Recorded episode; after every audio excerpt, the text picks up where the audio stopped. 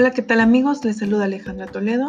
Soy estudiante de la maestría en educación en la Universidad de Expo. Hoy les voy a hablar de un tema bastante interesante como lo es la modernidad líquida, la cual fue desarrollada por el sociólogo y filósofo Sigmund Bauman, quien fuera reconocido por ser uno de los grandes analistas críticos de la época. Comenzó a publicar sus obras a partir del año 1950, preocupado por temas que afectaban a las diferentes clases sociales, como era el consumismo extremo, la globalización y la posmodernidad. Entre sus principales obras destaca La modernidad líquida, la cual sirvió como base para sus siguientes investigaciones. Asimismo, fue inspiración para los grandes sociólogos, filósofos y psicólogos contemporáneos. ¿Quién no ha pensado alguna vez lo diferente que es la forma de actuar o de pensar de nuestros padres o abuelos? Para ellos, las relaciones afectivas como el matrimonio tienen que durar toda la vida. Tenía que formar una familia en la cual debemos tener hijos, y hasta a veces una mascota. Actualmente eso cambió. Muchos jóvenes ya no creen en el matrimonio, ya no existe el compromiso como tal por parte de ellos, solo viven el momento. Hoy en día se, se puede formar una familia con personas del mismo sexo, en donde se rompe el paradigma de la familia tradicional o ideal. Hoy las mujeres luchamos por nuestros derechos y los trabajos ya no son para toda la vida. Todo esto podemos llamarlo modernidad líquida. ¿Pero qué es la modernidad líquida? La modernidad líquida es una categoría sociológica que sirve para definir el estado actual de nuestra sociedad. Bauman la define como una figura de cambio constante, atada a diferentes factores como lo es la educación, cultura y la economía. Dicha metáfora intenta demostrar las inconsistencias entre las relaciones humanas en diferentes ámbitos, como lo es lo afectivo y lo laboral. En la actualidad, las redes sociales juegan un papel importante, ya que nos permiten contactarnos con todos, pero a la vez desconectarnos cuando queremos con tan solo dar un clic, lo cual representa un muro o un puente en las relaciones humanas. La sociedad líquida está en un cambio constante, lo que genera una angustia existencial, donde parece que nada tiene sentido cuando se trata de construir nuevas cosas, ya que el tiempo y la modernidad impulsarán su desintegración. Así nos encontramos como una raza humana navegando los mares de incertidumbre. Prueba de ello es lo que estamos viviendo actualmente con la pandemia, ya que no sabemos cómo estará la economía mañana, si seguiremos con la nueva normalidad o regresaremos al confinamiento, o si todavía mantendremos nuestro trabajo y si formaremos una familia. En la vida, todas las cosas fluyen, se desplazan, se desbordan o se filtran por un periodo de tiempo limitado sin ocupar un espacio concreto y definido. Es por ello que Bauman adopta el concepto de liquidez como una alegoría de la naturaleza que representa además una nueva fase en la historia humana. Pero ¿por qué lo llama líquido? Los líquidos tienen como cualidad la fluidez, que los distingue de los sólidos, porque son elementos con una forma ya definida y fija, mientras que los primeros sufren cambios continuos y no conservan con facilidad su forma, no tienen ninguna forma en el espacio o el tiempo.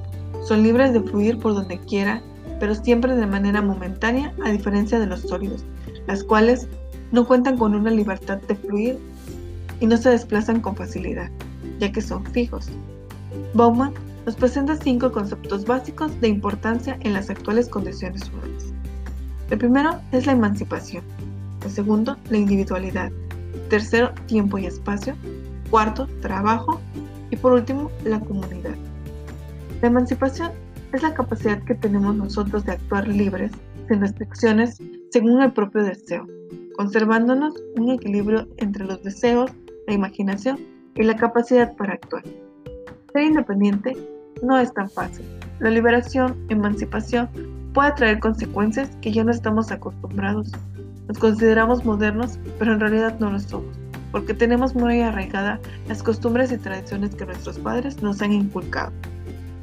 Si bien, como bien sabemos, dentro de algunos años esta modernidad dará paso a otra concepción.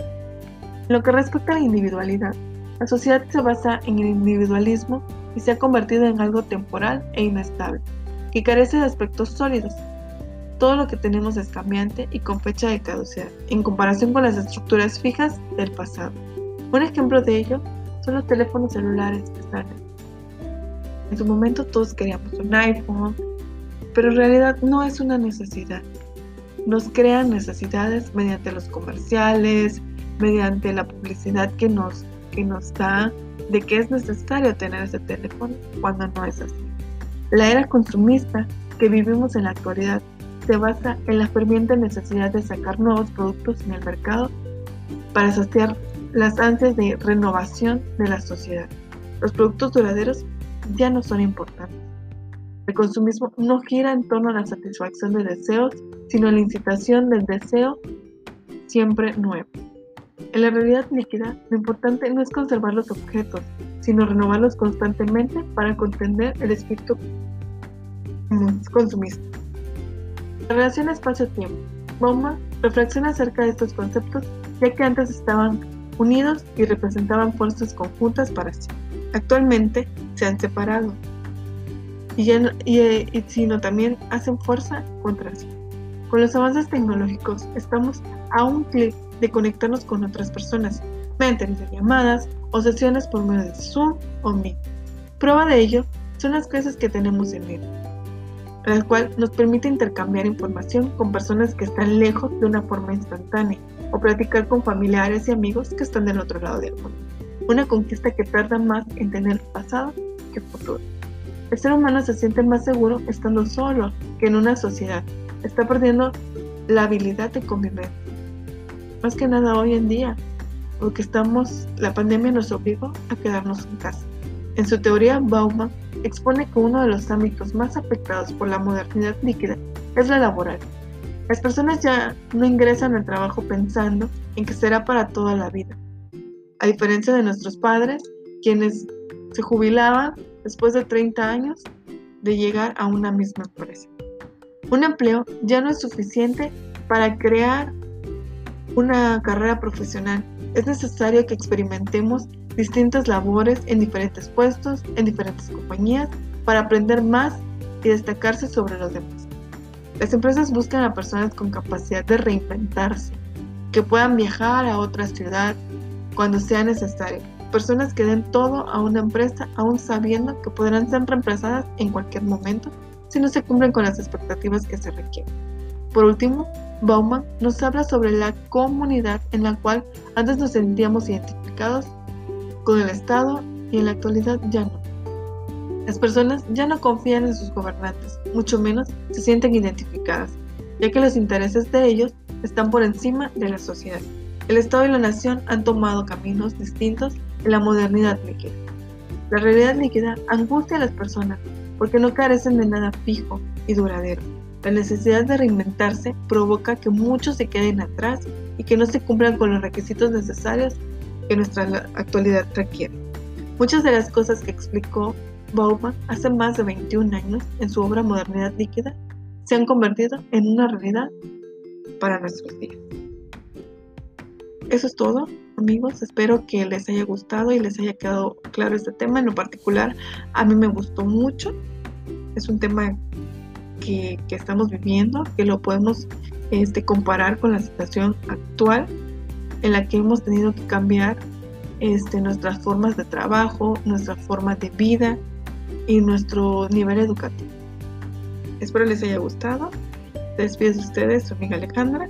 Que pasen bonita noche. Hasta luego.